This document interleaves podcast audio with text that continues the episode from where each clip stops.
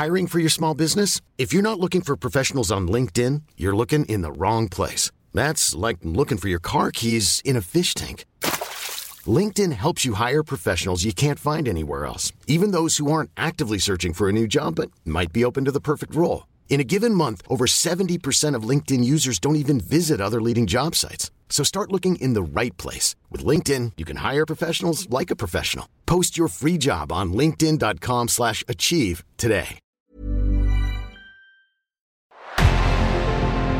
En revenant à la lampe à huile, je ne crois pas au modèle Amish. Uh, there is one more thing. Don't try to be too smart. Pay taxes when, when you have to pay taxes. Je ne peux pas répondre à, à, votre question, Monsieur le Président, parce que je n'ai pas de monde connecté. And that was a big mistake, and I'm sorry. Welcome to the Cybertruck Unveil. Voilà, je suis localisé en Allemagne. Signaux faibles, le podcast de siècle digital qui décode l'actualité du numérique. Bonjour à toutes et à tous, nous sommes le mercredi 8 février 2023, voici tout de suite le sommaire. On commence avec un point sur Microsoft et sa course dans l'intelligence artificielle. Ensuite, nous parlerons d'ARM. Son PDG affirme que l'entreprise est bel et bien prête pour une entrée en bourse dans l'année. Nous verrons aussi qu'Apple étend sa fonctionnalité Buy Now, Pay Later, un pas de plus dans le monde des fintech. Et nous terminerons avec TikTok qui écrase YouTube chez les adolescents. Un programme diversifié aujourd'hui. Allez, c'est parti pour Microsoft et l'intelligence artificielle. Bonne écoute. Depuis quelques semaines dans Signaux Faibles, on vous parle beaucoup beaucoup d'intelligence artificielle, de Microsoft, de Google et de ChatGPT. Rien qu'hier, nous en avons parlé notamment à travers le prisme de Google. Une course folle dans l'intelligence artificielle semble bien s'être engagée depuis quelques mois et l'arrivée de ChatGPT. Alors avec tout ce qui s'est dit ces derniers temps là-dessus, je vous propose de faire un point sur Microsoft et l'intelligence artificielle et donc forcément Microsoft et ChatGPT. Et donc au rang des dernières nouveautés là-dessus, on sait qu'il sera très bientôt possible de discuter avec ChatGPT sur le moteur de recherche de Microsoft, Bing. Ce n'est un secret pour personne, le géant américain souhaite inclure ce robot conversationnel dans son moteur de recherche pour révolutionner le secteur. L'objectif est de donner des résultats plus personnalisés et plus complets, avec des réponses directes aux questions. Ce nouveau Bing pourra par exemple, grâce à un chatbot, rédiger un email selon les consignes que vous lui donnerez. Et dans cette course à l'IA, Microsoft compte donc se démarquer par l'implantation de ChatGPT dans plusieurs de ses services. Je l'ai dit, il y aura donc ChatGPT 4 dans Bing, mais pas que. Teams va aussi accueillir l'intelligence artificielle. Alors pourquoi Microsoft se sert autant de ChatGPT alors que ce n'est même pas cette entreprise qui l'a inventé, mais OpenAI? Eh bien tout simplement parce que Microsoft a déjà investi un milliard de dollars dans OpenAI et compte y investir une dizaine dans les années à venir. Grâce à ce pari sur l'avenir qui a débuté il y a plusieurs années déjà, Microsoft va pouvoir se replacer sur un marché ultra dominé par Google. Je parle bien sûr du marché des moteurs de recherche. Pour vous donner une idée, en décembre 2022, Google détenait quand même environ 84% du marché de la recherche en ligne, contre 9% seulement pour Bing. Mais la société ne compte pas s'arrêter là. La fameuse suite de bureautique Office avec Word, le cloud, etc. va aussi être transformée par l'IA. En octobre 2022, l'entreprise a présenté Designer, un logiciel fondé sur DAL-I, création d'OpenAI, pour, je cite, générer instantanément une variété de designs en faisant très peu d'efforts. Microsoft va aussi intégrer Designer à Edge, son navigateur Internet, encore une nouvelle concurrence contre Google. Enfin, le groupe a aussi mis au point Copilot, un service payant lancé en juin 2022 pour aider les ingénieurs à générer du code informatique avec l'aide de l'IA d'OpenAI. Bref, vous l'entendez, Microsoft veut mettre de l'IA partout, révolutionner Internet et faire un peu mal à Google.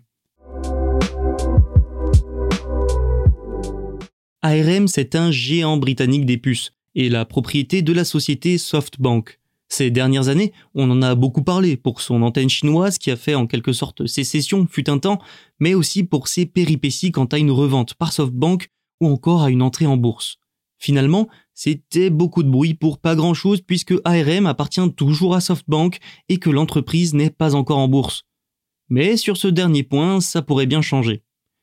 René Haas, directeur général d'ARM, a déclaré mardi à Reuters que la société s'était engagée à une entrée en bourse cette année.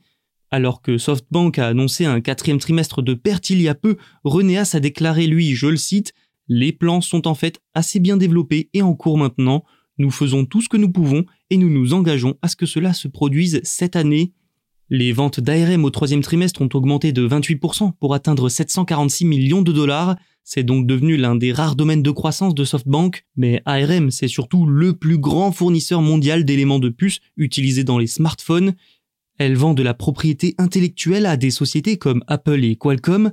ARM gagne donc de l'argent grâce aux accords de licence avec ces sociétés, puis une redevance sur chaque puce vendue à l'aide de sa technologie. Une partie de la stratégie a consisté à accélérer la poussée d'ARM sur d'autres marchés, à diversifier les revenus donc, comme les centres de données où l'unité cloud d'Amazon, Amazon Web Services, utilise des puces basées sur ARM. L'entreprise a aussi révélé que les redevances par puce ont augmenté de 12% pour atteindre 446 millions de dollars au cours du dernier trimestre. Une jolie croissance en plein ralentissement du marché des smartphones. Alors bon, ARM n'est pas à l'abri, évidemment, mais la société a autorisé plus de propriété intellectuelle sur chaque puce, ce qui devrait quand même lui permettre de compenser. Une situation plutôt positive sur des marchés difficiles qui pourrait permettre à l'entreprise d'entrer enfin en bourse en 2023.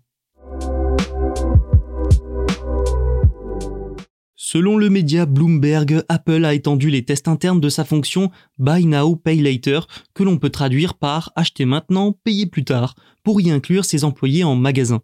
Et sachez que lorsque les fonctionnalités expérimentales de la marque à la pomme parviennent à son personnel de magasin de vente au détail, c'est généralement un signe que la fonctionnalité va être publiée sous peu.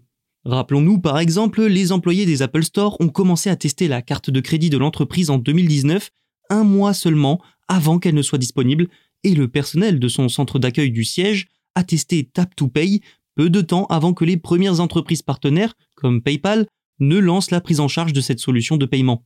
Apple a annoncé pour la première fois cette fonctionnalité de paiement qui est une sorte de paiement fractionné pour Apple Pay lors de son événement en juin 2022. Elle devait arriver avec iOS 16 initialement, mais la société a changé d'avis devant plusieurs difficultés techniques Apple a déclaré que l'option de paiement donnerait aux utilisateurs un moyen de diviser le coût des achats en quatre versements égaux, payés sur six semaines et sans intérêt ni frais supplémentaires. Donc du paiement fractionné en soi comme il en existe déjà aujourd'hui. La société travaille aussi avec le groupe bancaire Goldman Sachs pour offrir une option qui divise le coût des achats importants sur plusieurs mois, avec cette fois par contre des intérêts. Mais tout ça, c'est surtout des signes qu'Apple prend sérieusement un virage fintech. Pour l'entreprise, ses services financiers, c'est au final un moyen de diversifier ses revenus. Elle a même créé une filiale pour des approbations de crédit. Décidément, TikTok est le réseau social des plus jeunes, des enfants et des adolescents en l'occurrence. En 2022, la plateforme chinoise était l'application que les enfants et les adolescents utilisent le plus, devant, loin devant YouTube, hein, Selon un examen annuel sur l'utilisation et le comportement des applications chez les enfants et les adolescents dans le monde, les mineurs âgés de 4 à 18 ans ont commencé à regarder plus de TikTok que de YouTube au quotidien. En juin 2020, TikTok a même dépassé YouTube pour la première fois, les enfants regardant en moyenne 82 minutes par jour de vidéos sur TikTok contre une moyenne de 75 minutes par jour sur YouTube selon le fabricant de logiciels de contrôle parental QStudio. Et l'année dernière, le fossé entre les deux s'est encore creusé, et oui, les enfants en 2022 ont vu leur utilisation quotidienne moyenne de TikTok grimper à 107 minutes, donc 60% de plus que le temps qu'ils passaient à regarder YouTube. Sans trop de surprise, le réseau social chinois a également devancé d'autres applications comme Snapchat, Instagram ou encore Facebook et Twitter. Et tout ça alors que TikTok risque d'être suspendu aux États-Unis et qu'une enquête est ouverte en Europe. Alors bon, tout n'est pas noir pour YouTube hein, non plus, le temps quotidien moyen passé sur YouTube a tout de même augmenté de 20% d'une année sur l'autre pour atteindre ses 67 minutes. Netflix et Prime Video ont eux aussi vu leur popularité augmenter, mais ce rapport, c'est surtout le témoignage de la domination toujours plus forte de TikTok et du fait que même les plus jeunes sont de plus en plus sur cette plateforme. Les géants américains ont bien tenté de réagir avec les shorts sur YouTube ou bien les réels sur Instagram et Facebook, mais ça ne suffit pas pour rattraper leurs concurrents chinois Information intéressante, le rapport nous apprend que Twitter a gagné de son côté 7% de popularité dans le monde, faisant pour la première fois son entrée dans le classement des applications les plus bloquées par les parents. Les données de ce rapport ne sont bien sûr pas absolues, d'autres études donneront sûrement d'autres chiffres, mais les tendances qui s'en dégagent sont assez générales quand même. Il y a donc fort à parier que TikTok continuera de progresser en 2023, à moins que le réseau social ne soit interdit dans plusieurs pays, comme les États-Unis. Voilà, c'est tout pour aujourd'hui. Si ça vous a plu, n'hésitez pas à vous abonner et à nous laisser une note. Merci pour votre écoute. On se retrouve demain sur siècledigital.fr et les plateformes de streaming. Imagine the softest sheets you've ever felt. Now imagine them getting even softer over time. That's what you'll feel with Bowl and Branch's organic cotton sheets. In a recent customer survey, 96% replied that Bowl and Branch sheets get softer with every wash. Start getting your best night's sleep in these sheets that get softer and softer for years to come. Try their sheets with a 30-night guarantee. Plus, get 15% off your first order at bowlandbranch.com. Code BUTTERY. Exclusions apply. See site for details.